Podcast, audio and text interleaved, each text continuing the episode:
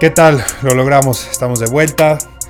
Ah, fue un mes muy, muy, muy complicado para tanto Mar como su servidor, Jorge Herrera, que les habla al micrófono, porque fue mundial. Eh, en MD del Valle, donde nos abren las puertas para grabar este podcast, fue un mes pesado, buen fin, venía mucha gente nueva que esperamos siga viniendo, pero ya estamos aquí para hablar de básquetbol y para no tenerle más información innecesaria, nos vamos a ir directo con Omar para que como buen programa de The Basketball Society arranquemos con los picks de esta semana para los juegos de mañana que tiene la NBA. Omar, estoy muy contento de que al fin estemos aquí otra vez grabando.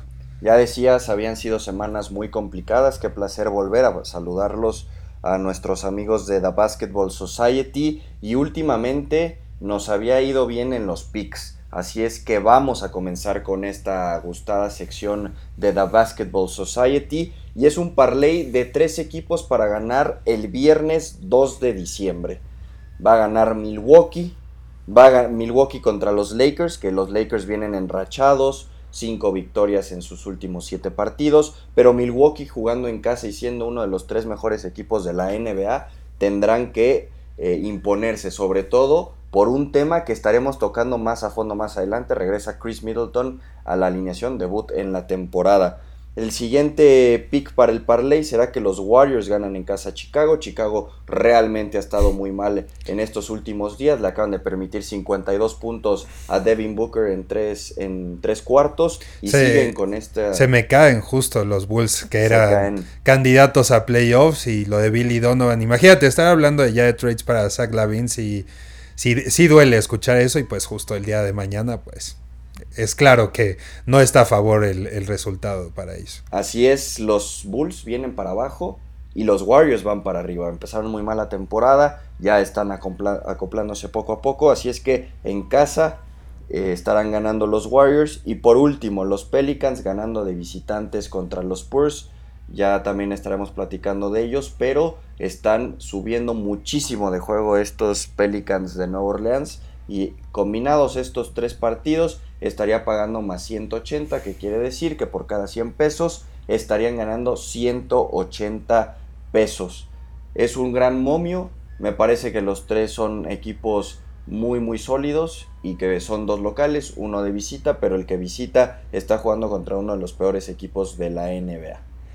Así es, pues ahí lo tienen para que ya pongan la apuesta de una vez, mañana mismo se ganen dinero y a diferencia de otras ocasiones que nos gusta ir a una pequeña pausa, vamos a irnos de corrido, pero en esta ocasión no vamos a hablar de NBA G League, sino de algo a lo que le debemos muchísima atención, que es las distintas selecciones mexicanas que una parte no es en sí la selección, sino la parte de la federación y el proyecto de selecciones nacionales, al cual pues hay que aplaudirles que se ha hecho un buen trabajo. Mm, a lo mejor no a ojo de todos, pero sí para ahora lo que tendremos en 2024, que será la primera vez de México albergando un mundial de básquetbol, que en este caso será el torneo femenil U17 que gracias a, insisto, a Emeva y a la selección nacional, pues se recibirá este torneo en 2024. Y también vamos a las eliminatorias mundialistas, Omar, que México, a pesar de la gran, terrible derrota que tuvo contra Brasil en Chihuahua, que terminó por pegarle bastante en el diferencial de puntos de grupo, fue un marcador de 56 a 102 a favor de Brasil, México cumplió cumple al ganarle de buena manera por 20 puntos a Uruguay con un gran Gabriel Girón, Paco Cruz bien metido. La verdad es que creo que a nivel de conjunto es uno de los picos que se le ha visto a la selección de Omar. Platicando con varios periodistas de otros países veían a un México que había aprendido a defender que ya se veía la mano de Omar en ese sentido, algo que muchas veces le critiqué yo mismo cuando en Libertadores se veía un equipo 100% ofensivo y con nada que defender y que eso le quitó pues muchas oportunidades de un título. Y ahora es diferente, México se plantó bastante bien, le hizo cara al equipo de Magnano que pues bueno, ya para hacerlo con Brasil no fue lo mismo, a pesar de que Brasil pues sufrió que no tenía equipamiento, que no llegó por parte de la aerolínea y que no podían practicar, Brasil se vio extremadamente imponente. Creo que una de las piezas claves ahí fue Bruno Caboclo, que el ritmo que está teniendo con capitanes de la Ciudad de México, como lo platicábamos en el podcast anterior, y que ahora lo traiga con los cariocas, la verdad es que fue imponente. No tener a Daniel Amigo fue un gran dolor de cabeza en este juego para, para la selección. Josh Ibarra, pues cumplió en lo básico, pero no pudo haber sido, no pudo haber sido, perdón, diferencial para para el equipo Omar Quintero y pues eso te golpea ahora para quedar en cuarto lugar de la clasificación. Mismo récord que Puerto Rico, nada más que ellos se quedan con un favorecedor más 8, México con un menos 20 y pues eso puede llegar a complicar la situación porque para los que no saben, la clasificación al mundial está dividida en dos grupos. Clasifican los tres mejores de cada grupo y el mejor cuarto. Y en estos momentos Argentina lo es con un 7-4. México este, con un 7-3, perdón, y México con un 6-4. Es lo que lo estaría dejando fuera en estos momentos. ¿Qué es lo que necesitaría México entonces? Muy sencillo ganar sus dos partidos, esperando a que Puerto Rico en su llave pierda uno en el cierre, que suena muy probable por el tema de que se estarán enfrentando a Brasil. Entonces, México hasta cierto punto depende de ellos mismos para esa clasificación. En dado caso de que se perdiera ya sea en Colombia 23 de febrero si no mal recuerdo y 26 de febrero es contra Uruguay, si se perdiera alguno de esos dos ya se va a empezar a preocupar qué es lo que hagan los demás, específicamente Puerto Rico. Pero veamos, hay mucho tiempo de organización que tiene Omar Quintero de aquí al próximo año, entonces todo debería de pintar y muchos fuera de México creen que no se debería de tener ningún problema de ir a, vencer a, estas dos selecciones eh, en sus casas. Yo sé que pasó lo de Chihuahua, fue un pequeño error que muy criticado y que sí puede ser el partido que termine por costarle a México el Mundial. Pero creo que ahora ya se va a venir de una manera diferente y sí creo que México va a tener la puerta abierta para ganar los dos partidos, apostaría por ello. Entonces vamos a ver, ahí se juega México su clasificación en la última ventana y esperemos que sea favorecedora para volver a hablar de una selección en un mundial que no se ve desde España 2014 y que bueno, hablar de viajar a Filipinas, a Japón, eh, ir a Singapur, digo Indonesia, perdón, pues sería un gran, una gran alegría para tanto aficionados como la misma selección y también para todo el grupo de periodistas que pueda estar cerca de esta selección.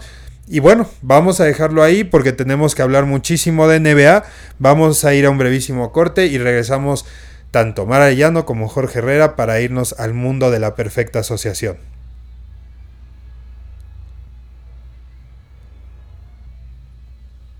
Buenísimo, Omar. Tenemos el mundo ahorita de tiempo para que hablemos 100% de NBA, que con todas las semanas que dejamos atrás pasaron un millón de cosas, equipos que platicamos que se iban a caer, equipos que tenían que regresar sí o sí, equipos que están causando duda de por qué no están tan arriba como deberían de estar y por eso iremos poco a poco. Ya parece que son nuestros preferidos, pero sí tenemos que mencionarlos, aunque sea de rápido la situación de los Clippers y los Lakers. Mundos totalmente diferentes. Los Clippers con todo y que Kawhi no esté jugando esta temporada están en, eh, en, una buena posición alta del oeste, quinta posición si no estoy incorrecto, Mar 13 ganados, 10 perdidos al día de hoy, mientras que los Lakers justo, ¿no? Venías diciendo que se vienen recuperando a partir de la lesión de LeBron es que han podido emparejar su récord, pero mm, siguen sin convencer a nadie. Sigue siendo un equipo débil, mientras que los Clippers, aunque no estén haciendo tanto ruido, están arriba con los mejores de la conferencia más complicada de la NBA. Sí, y la clave de los Clippers ha sido que todo mundo está respondiendo. Desde la banca, John Wall ayer metió 26 puntos. Eh, el tema de Reggie Jackson, que ha sido eh, muy confiable para este cuadro angelino. Y también Ivica Subach, que poco a poco ha ido subiendo su nivel. Eh, hace unos días tuvo. El doble doble fue una locura. El doble doble de 30 puntos y arriba de 25 rebotes. 29, de hecho, 29 creo que fue. rebotes de, de Ivica Subach. Realmente todo mundo está respondiendo. Tampoco en estos momentos ha estado jugando Paul George, también por lesión. Así es que se ve la mano, se ve la mano del coach. Y por el otro lado, Los Ángeles Lakers. También me gustaría, antes de pasar a, los Lakers, es que Kawhi Leonard se ha perdido 107 de los últimos 112 partidos. sueldo de a gratis. Sueldo de a gratis. Ha jugado 5 partidos de los 22 de los Clippers esta temporada. Y por supuesto se perdió la anterior por completo. Increíble lo que le ha pasado al escolta. Ha estado, ha estado sufriendo demasiado con lesiones. Y también, eh, pues, los Clippers han podido sobrellevar esta, esta lesión de Kawhi Leonard. Ya pasando al lado de los Lakers, bien decías, LeBron se perdió ocho partidos y a partir de ahí fue que Anthony Davis empezó a elevar demasiado su nivel. También es cierto que a partir de que regresó LeBron James ya hace una semana, estos Lakers han seguido con esta tónica, han seguido haciendo muy bien las cosas y ayer vencen 128 por 109 a Portland, que pues también es un equipo que se ha ido a la baja los Lakers, 5 de los últimos 7. Así es que eh, este récord va mejorando de a poco, pero siguen siendo el antepenúltimo en la conferencia del oeste. No, y que pintan a que no van a clasificar, entonces no, no da mucho también de que hablemos con los Lakers. No hay nadie que pueda ayudar en esa rotación. Según gente que tú traes a ser tiradora, no es peligrosa, no es de primer calibre, entonces al final de cuentas sigue, seguimos en esa tónica de revisar a los Lakers uno por uno y no hay por dónde se pueda ver ese cambio.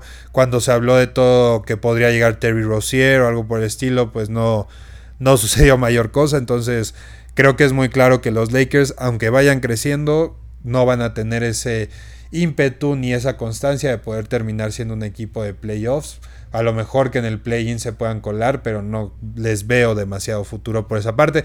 Pensando también la otra, ¿no? Que si tus equipos que están ahorita peleando esas posiciones, los más cercanos, son los Warriors y los Maps, ¿qué tienen los Lakers que hacer en contra de ellos, ¿no? Sí, absolutamente nada. Estos refuerzos que llegaron eh, pues en el off-season para los Lakers decían mucho de Matt Ryan, un tirador eh, ya veterano que en teoría iba a resolver muchas de las cosas en estos eh, pues problemas que tenían tirando atrás de bueno para tiros de tres perdón eh, ya hoy fue dado de baja del, del, roster de los Lakers. Toscano que también llegó a reforzar ayer nada más juega un minuto 55 ya cuando el partido estaba totalmente definido y si te pones a revisar el roster, como dices, no tienen nada que hacer al lado de los buenos rosters que tiene la conferencia del oeste. Sí, no tienes de dónde tomarte, pero cuando empiezas a hablar de buenos rosters es cuando entonces podemos hablar de los Bucks y justo lo que comentabas hace unos minutos,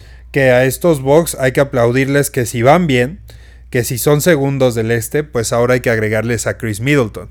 Entonces, volvemos a esta historia de que los Bucks lucen imparables, ¿no? Boston está ahí uno o dos juegos arriba, pero los Bucks son los Bucks de Yanis, ¿no? Sí, tienen ya también esta experiencia. Yanis sigue teniendo participaciones monstruosas. Ayer en el Madison Square Garden, 37 puntos, 13 rebotes y 7 asistencias. Y le falta esa, esa pieza a este cuadro que es justo Chris Middleton. Hará el debut contra los Lakers el viernes. Y pues tendrá que tener un peso importante como lo tuvo en la temporada que fueron campeones. Yo, yo creo que lo va a tener si ves directo las estadísticas y perdón que me vaya a apoyar mucho en ellas, pero con toda esta ausencia que tuvimos también no hemos no he podido estar más bien en juego en juego viendo al equipo, pero si te fijas que Yanis es el el máximo anotador como debería de ser, de ahí le sigue True Holiday de 17.8 puntos por partido, más lo que te aporta de esas más de 7 asistencias por juego. Tus máximos anotadores después son Brook López y Bobby Portis. ¿Qué te habla que el perímetro le está faltando ese tercer jugador? Que va a ser eh, Chris Middleton, ¿no?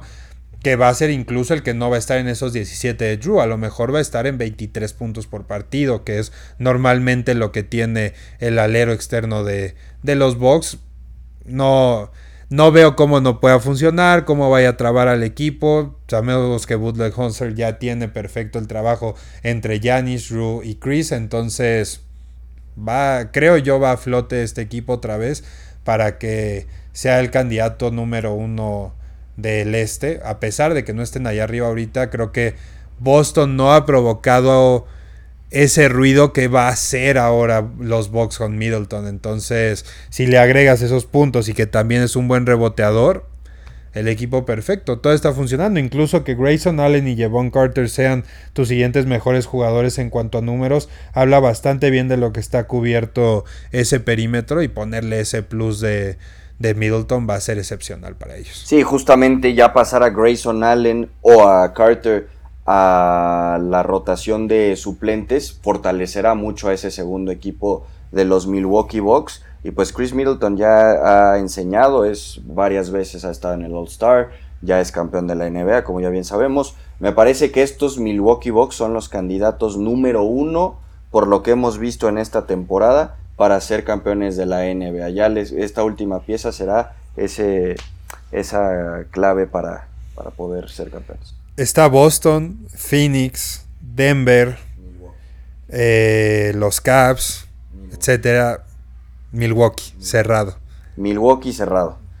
Pero sin pensarlo, me parece que Milwaukee será uno en el este y será el candidato número uno a ser campeones de la NBA por cómo se está viendo esta temporada eh, hasta estos 23 partidos que tiene la mayoría de los equipos. Phoenix está muy fuerte, reforzó con Shamet, reforzó con uno o dos jugadores más, pero me parece que Milwaukee y es que Giannis realmente es es clave, es clave para que ellos sean el Sí, lo, lo que decíamos, ¿no? O sea, si Luca no va a ser el MVP, ni seguramente lo va a ser el doble doble que promedia ahorita después de 17 juegos, 31 puntos por partido, 11.5 rebotes, 5.5 asistencias, casi un robo por partido, más un bloqueo por partido, lo hace todo. El griego eh, a ver, creo que era un poco obvio. A ver, si viene un año malo, ya ni se ha comprobado que es el tipo de persona de me fue mal, pues entonces va a ser 30 veces mejor y. Y lo que hice, aunque se burle que a lo mejor no tenga el tiro de 3, que pues, su porcentaje lo deja marcado, todo lo demás es perfecto. Entonces, pues va mientras ellos los vamos a candidatear, bueno, y que cambiamos esa perspectiva cuando abrimos el programa de que iba a ser un equipo peleador, pero a lo mejor no el candidato número uno, ahora ya lo son, y el equipo que se nos cae poco a poco son los Dallas Mavericks. Hablábamos, Omar, tú incluso dijiste que el pick del año tendría que ser Jason Kidd, entrenador del año. Lucas sí está cumpliendo para ser el MVP.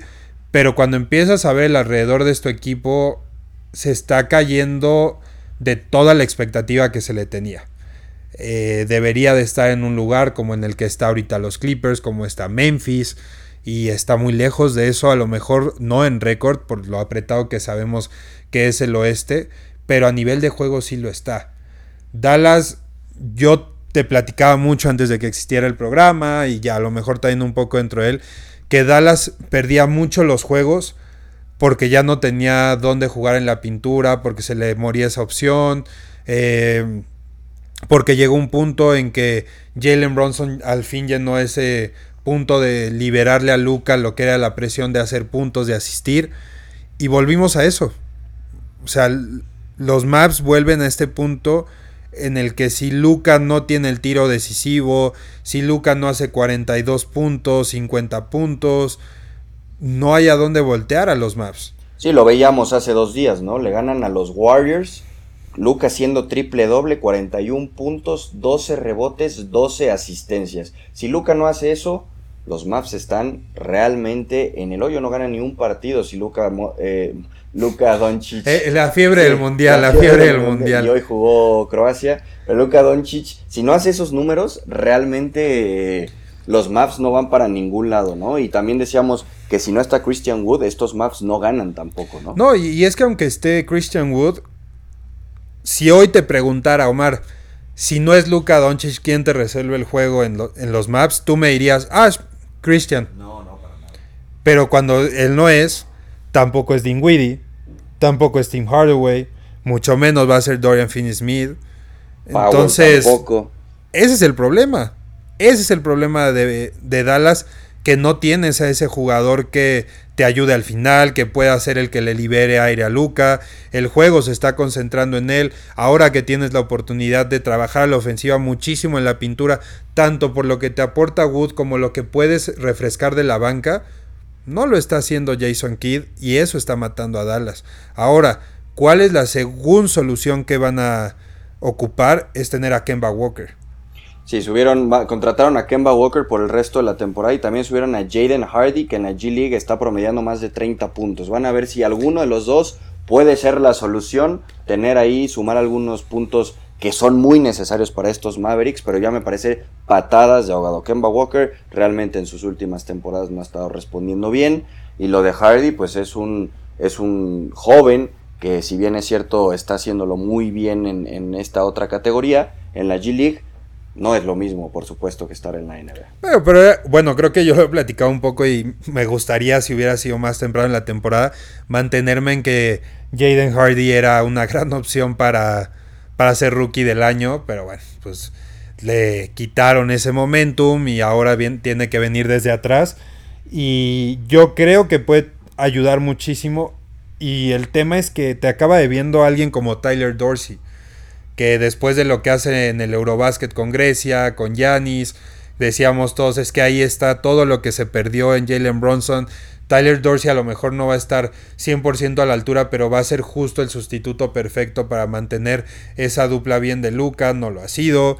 Por el otro lado, si ves a Reggie Bullock, no puede ser que un tirador de tres, o sea, el uno o dos si quieres de tus tiradores de tres, tenga un porcentaje ahí de 271. Es ridículo. No puede estar. Promedia menos de tres puntos por partido, Reggie Bullock. Exacto. Entonces ahí es donde preocupa muchísimo qué está pasando en los maps. Que cuando al parecer tenemos el mejor roster, probablemente desde el 2013, incluso el 2011 de campeonato, no funciona este equipo.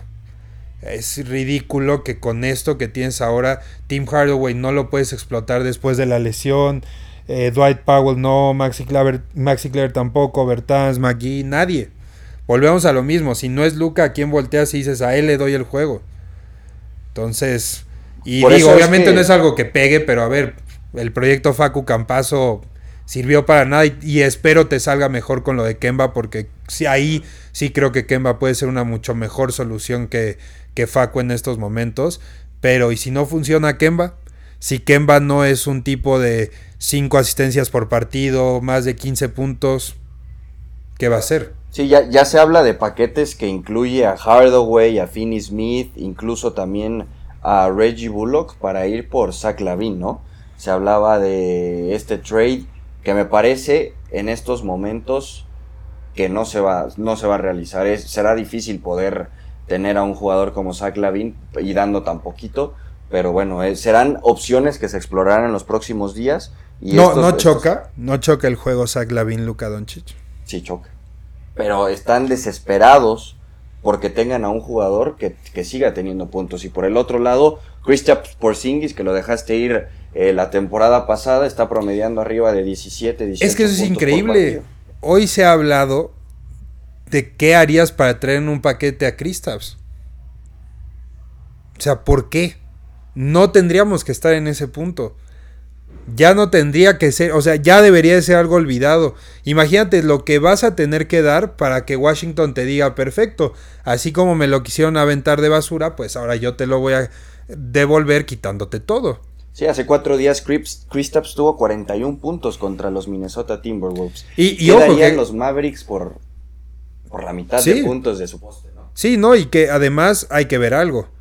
Ahorita está muy bien. No sabemos si en una semana se va a lesionar, si en dos. Eso es también el problema. Que si tú los maps quieres otra vez eso, vas a jugar al super riesgo de que tengas, tengas que a lo mejor arriesgarte a esa lesión. Entonces ahí es el problema todo lo que da. Que no es solo jugártela, voy a tener que dar más ahora, sino que también es vuelves a la idea y si se lesiona y entregué, ¿qué hago, no? Sí, sí, sí, es, una incógnita con Kristaps Porzingis, que por cierto, ahorita yo me parece que está en el pic de su carrera, 27 años y está promediando más de 20 puntos por partido. El, el lituano el lituano podría ser ahorita si no hubieran hecho un trade a Washington, podría ser una de esas soluciones que necesitan los Mavs, pero para traerlo ya decías, los, los Wizards te van a pedir demasiado van a pedir demasiado. justo con la incógnita de saber si a Kristaps no se va a volver a lesionar una temporada, 30 partidos, ¿no? Entonces es bien complicado este sí, Porque aparte ya no tiene 24 años para decirlo, tengo un año, lo aguanto y ya veo qué sucede, ¿no? Entonces, pues así como se caen los maps poco a poco, también hay otros ejemplos que todos ya volaban y decían es que van a ser las sorpresas. Una de ellas era Utah Jazz, que poco a poco ya viene su caída de ser puntero, ahora ya está en los últimos lugares de playoffs.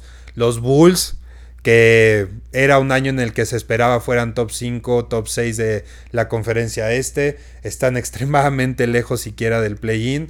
Entonces, había un tercer equipo que habíamos mencionado que iba a ser Portland. que Portland también llegó a estar en esa posición número uno y a partir de que se lesiona Dame Lillard, viene la caída total, se bajan a un porcentaje de punto 500 y lo mismo, fuera de, posición de playoff, entonces ya, ya pegó la temporada, ¿no? Creo que empieza a ser eso, a pesar de que solo sean 20, 25 partidos para distintas franquicias, ya está empezando a resentirse esa parte, ¿no? Sí, ya está tomando forma la temporada de la NBA eh, decíamos que este Utah Jazz tenía buenos jugadores porque hicieron dos o, tres trades importantes y llegó gente muy joven y gente que podría destacar, pero realmente el calendario les pesa y el no tener a esa estrella realmente en el equipo, es cierto, está Jordan Clarkson, está Laurie, el, finlandés, Markkanen, eh, también está por ahí Mike Conley, pero ninguno de ellos es un top 10, top 15 de la NBA y pues les está pesando al final de cuentas hasta mandarlos ahorita. El séptimo lugar, 13 ganados, 11 perdidos. Y lo que decías de Portland, estuvieron en primer lugar en algún punto eh, pues de esta, de esta temporada. han, temporada. Han ganado dos de los últimos 10 partidos y han perdido los últimos tres. ¿no? ¿no? No ha sido lo suficiente con que Jeremy Grant ha estado jugando muy bien y también Anthony Simmons, no ha sido suficiente. Y en no, bueno, no, puede cargar con el equipo. No, no está en ese punto todavía. Y por supuesto lo de Chicago sí me sorprende. Nueve ganados, 12 perdidos. Lo que está haciendo el equipo de Billy Donovan. Es cierto, no tienen Alonso Ball, pero Alonso Ball tampoco estuvo al final de la temporada. Sí, no, no es el factor total. No es factor, ¿no? Sigue Caruso, sí, está ahora, eh, por supuesto, Lavin, está de, de, Mar de Rosen. Tienen un buen roster realmente. Es increíble y no me sorprendería que por ahí empiece a sonar, no que vaya a pasar, pero que empiece a sonar que Billy Donovan está en la hot seat. Pero es que a mí mi tema es por qué arriesgarías tanto en ese en ese sentido. Porque e, es que volvemos a lo mismo. Veamos el récord, es 9-12. Estamos hablando de 21 partidos. Puede ser muy pronto en el que estemos mencionando esta parte, ¿sabes? De que ya esté en ese hot seat. Creo que habría otros candidatos mucho antes. Desde el caso de, de Ham en Lakers se me haría mucho más creíble esa parte que la de los Bulls en un proyecto que Billy Donovan había llevado bien toda la temporada pasada y que ha podido también justo complementar con esos jugadores que tú mencionabas, tener a gente como Nikola Vucevic, el mismo Adre Drummond, hay Edo Sonmu que empezó muy bien la temporada, entonces no sé si pueda decir que va a recuperarse para meterse a esa pelea de playoffs, pero no descartaría para nada que Chicago tenga una recuperación antes del juego de estrellas, ¿no? Entonces, creo que podemos ir tranquilos con Chicago. Lo digo también para que no se caiga el parlay que les dije al principio, al principio de la temporada, pero Creo que Chicago se va a tratar de mucha paciencia, de no volvernos locos igual con trades, a menos de que ya haya un tema de interno en, el roster. Creo que no debería existir eso. Creo que este equipo puede llegar en cualquier momento a aprender el switch y se dispara, ¿no? Igual que en, ese, esa aprendida de switch, quien lo tuvo de inmediato para ya pasar a este último tema del programa, pues son los Pelicans.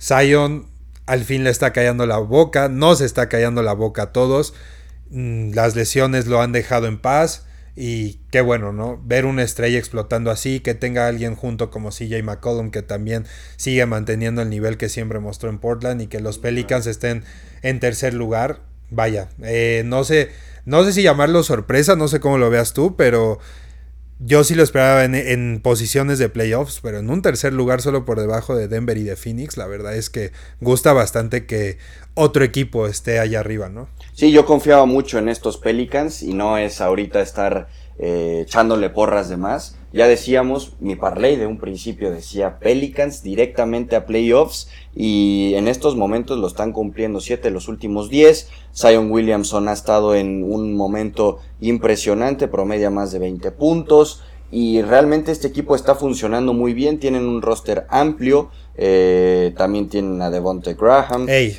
abusados con mi José Alvarado, ¿eh? José Alvarado desde la banca siempre, siempre cumple, que últimamente ha sido titular por las bajas por lesiones que han tenido estos Pelicans, pero realmente Alvarado, Valenciunas, Herbert Jones, Zion Williamson, lo que decíamos de Ingram y de McCollum, eh, están siendo eh, muy, muy importantes para este equipo de Nueva Orleans y muchísimo mérito ayer para la victoria de estos Pelicans, sin los dos más importantes o dos de los tres más importantes, sin McCollum y sin Ingram, le pegan a un Toronto que también está teniendo una gran temporada. Sí, igual sigue cayendo un poco, pero es un séptimo lugar, pero justo te impones a un equipo bastante bien armado. Entonces, aquí sí empezamos a ver eh, el roster. Creo que pasa algo similar de lo que estábamos platicando con los Bucks.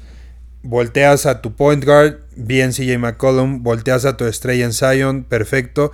Tu tercer complemento, Brandon Ingram todos arriba de los 18 puntos por partido, bastante bueno en rebotes, bastante bueno en asistencias. Creo que es ese tridente que de cierta manera lo veíamos en algo el año pasado, pero no, no engranaba de buena manera y este año es una locura. Este año funciona a la perfección y ahí sí te sirve perfecto complementos de atrás. Larry Nance Jr., Justo Balanciunas que mencionabas, el mismo Herbert Jones está jugando bastante bien. Entonces, los Pelicans que, o sea, me gusta decir ahora que sí son de verdad. No sé qué tan largo en postemporada, pero sí son muy de verdad y sí es para darle un estate quieto a Denver, a Phoenix, a Boston, a los Cavs. Muy completos, muy físicos, muy completos. Sí, no, y, y bastantes buenos porcentajes. muchos de ellos arriba de los 450 de field goal. En los tiros de tres también es bastante bueno. La gente aquí sí cumple como debería de cumplir este tirador es clave. Entonces, todo le funciona a este equipo de los Pelicans. Y no sé si tú ya con estos partidos poco más de 20 partidos y también los veas igual para que no sé si tanto decir que no tengan competencia, pero sí que ya sean un rival de tenerle miedo cuando jueguen contra ellos. Sí, serán una piedra en el zapato. Yo sí me, me, me atrevería a decir que serán top 5, porque realmente este oeste está muy caliente, porque los Warriors siento que van a subir, ¿no? Y porque también todavía le tengo esperanza a Dallas pero estos Pelicans me parece que podrían estar arriba justamente de Denver y también que Phoenix. Phoenix tiene un gran roster, están muy bien dirigidos y ya tienen mucha experiencia, pero me gusta mucho más. Son solo dos juegos de diferencia. De los Pelicans a Phoenix son dos juegos de diferencia nada más. Entonces también, ¿qué es lo peor que le puede pasar a, a los Pelicans? Que se lesione otra vez Zion Williams. Eso sería lo peor que les podría pasar. No, y eso fue un, lo que se decía la temporada pasada es que los Pelicans cerraron muy bien la temporada, hicieron el trade por McCollum y decían que iba a ser el refuerzo en este offseason. ¿Quién? Zion Williamson, que no había estado jugando. Sí, porque justo pasó que con McCollum era como de ¿para qué lo trajiste? Si no sé qué, si ya tenías, si te falta, dejaste ir mucho, tu core del perímetro lo vas a arriesgar a un McCollum que nunca ha sido el líder porque siempre lo fue Dame y Sí, mandaste a Josh Hart, a Nickel Alexander Walker, ¿no? A todos esos los mandaste a Portland. Nickel Alexander Walker acabó en, en, Utah, ¿no? Y ni siquiera juega tanto. Entonces, realmente por una estrella, o aunque sea un escalón abajo, si hablamos de estrellas, me parece que está un escalón abajo de Giannis y etcétera, etcétera.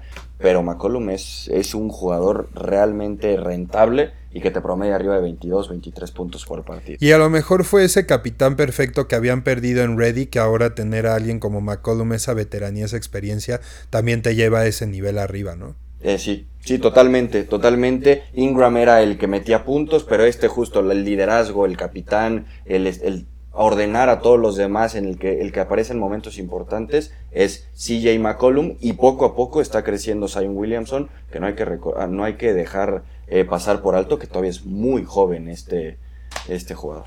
Perfecto, pues ahí está Omar, creo que a pesar de que nos hemos pasado de nuestro tiempo normal que hemos hecho en otros programas. Creo que era necesario para este regreso.